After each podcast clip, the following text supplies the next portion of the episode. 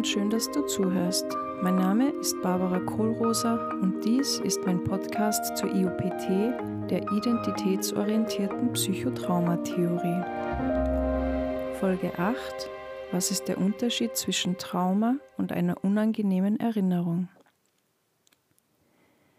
Menschengemachte Traumata führen häufiger zu Traumafolgestörungen als andere, wie zum Beispiel Naturkatastrophen.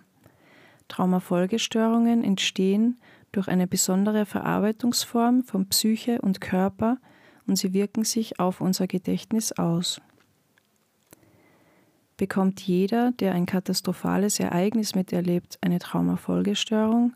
Nein, das ist nicht so. Von zwei Menschen, die beide dasselbe erleben, kann eine ein Trauma davon bekommen, die andere nicht. Warum ist das so? Da spielen viele Faktoren eine Rolle, hauptsächlich bisherige Lebenserfahrungen, vor allem im Bindungskontext, und wie diese Menschen unmittelbar während und nach dem Ereignis versorgt bzw. umsorgt werden, wie mit ihnen umgegangen wird, wie viel Unterstützung sie erfahren. Unverhältnismäßig große Schuld- und oder Schamgefühle wirken sich ebenfalls nachteilig auf die Traumaverarbeitung aus.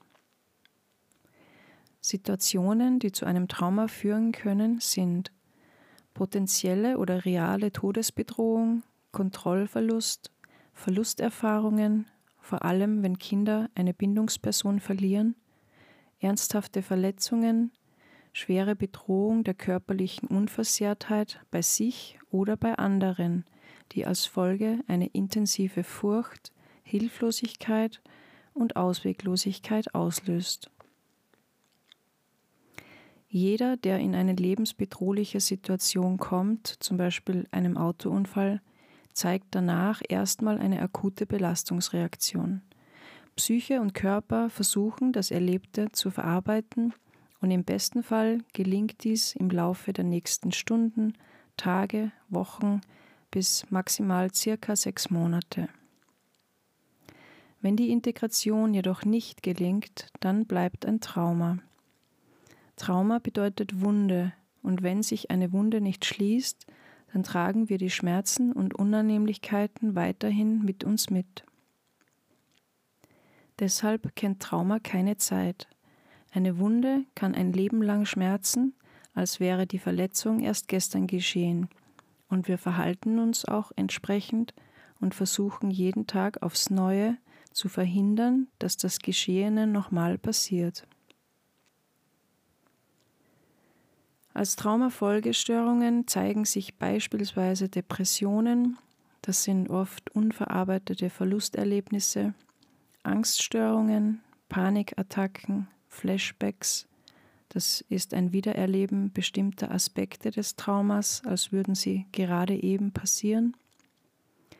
Emotionale Instabilität, erhöhte Reizbarkeit, Vermeidung von Situationen und Menschen, die irgendwie mit dem Trauma zusammenhängen oder grundsätzlicher dauernder Rückzug, Gedächtnisprobleme, Amnesien, Gefühl, als würde man neben sich stehen oder alles wie durch eine Glasscheibe wahrnehmen,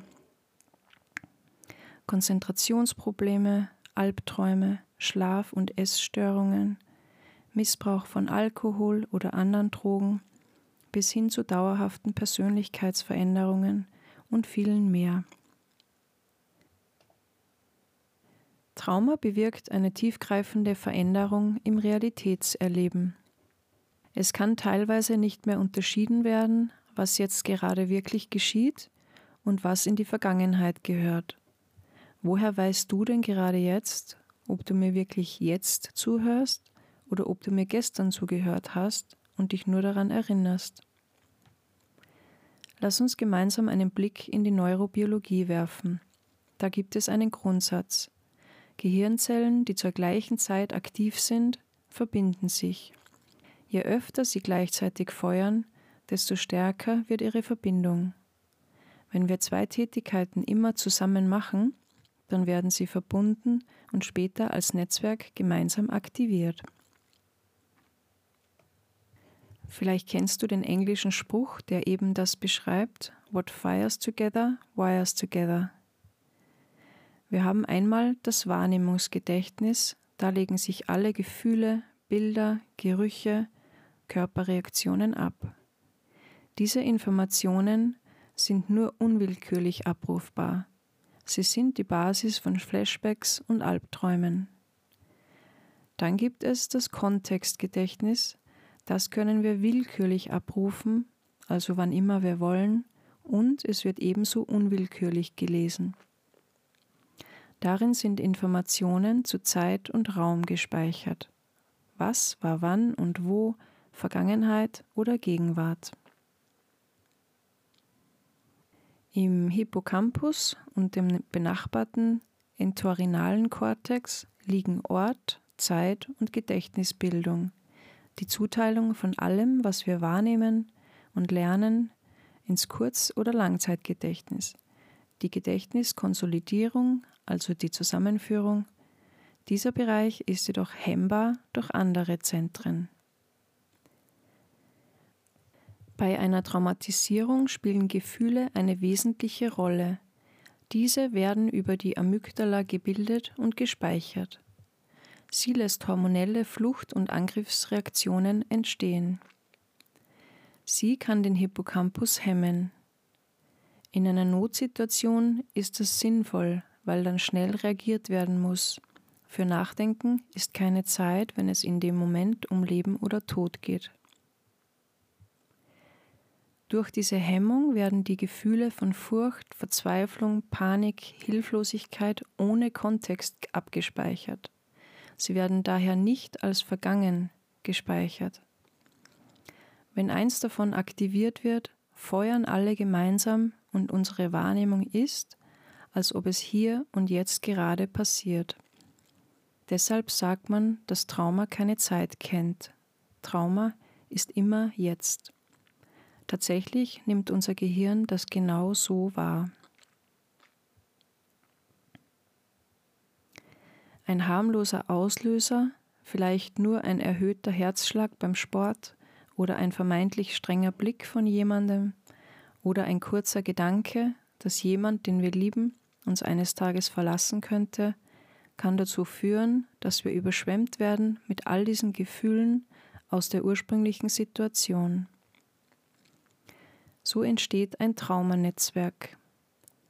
Passieren mehrere Traumata im Laufe eines Lebens, wiederholen sich vielleicht über viele Jahre immer wieder, dann verbinden sich die Traumanetzwerke.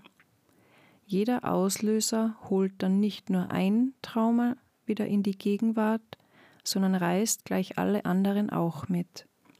Die Folge ist eine überfordernde Überflutung die entsprechend wieder zu einer Reaktion führen muss, da die Gefahr als im Jetzt wahrgenommen wird. Abwehr, Flucht, Angriff, Dissoziieren etc. Wie sieht die Therapie aus? Es gilt, diese Traumanetzwerke wieder zu lösen und ihrem richtigen Kontext zuzuordnen dann wird ein Trauma zu einer unangenehmen Erfahrung in der Vergangenheit und unsere psychischen und körperlichen Abwehrreaktionen können abklingen. Schon Freud hat diesen Heilungsweg entdeckt. Die gute Nachricht ist, diese Integration macht das Gehirn von selbst. Dazu ist es allerdings erforderlich, in einer sicheren Umgebung also in der Regel im therapeutischen Rahmen, die traumatischen Gefühle der ursprünglichen Situation bewusst und mit emotionaler Resonanz dem ursprünglichen Ereignis zuzuordnen. Wenn es gelingt, die traumatisierten Anteile und das sichere Hier und Jetzt gleichzeitig zu aktivieren, dann versteht unser Gehirn, aha, das war damals, und jetzt bin ich sicher. So kann das traumatische Erlebnis zu einer, wenn auch sehr traurigen Erinnerung transformiert werden. Wir haben viele Abwehrmechanismen, die uns davor schützen sollen, wieder an diese Gefühle ranzukommen. Daher ist ein therapeutischer Rahmen hier sinnvoll. In der IOPT kann das deshalb sehr gut gelingen, weil sich in der Resonanz innerhalb kurzer Zeit zweifelsfrei zeigt, wann und wo das Trauma seinen Ursprung hat. Mit dem Hintergrund der identitätsorientierten Psychotraumatheorie können wir, ausgebildete IOPT-Therapeuten, gezielt dabei unterstützen.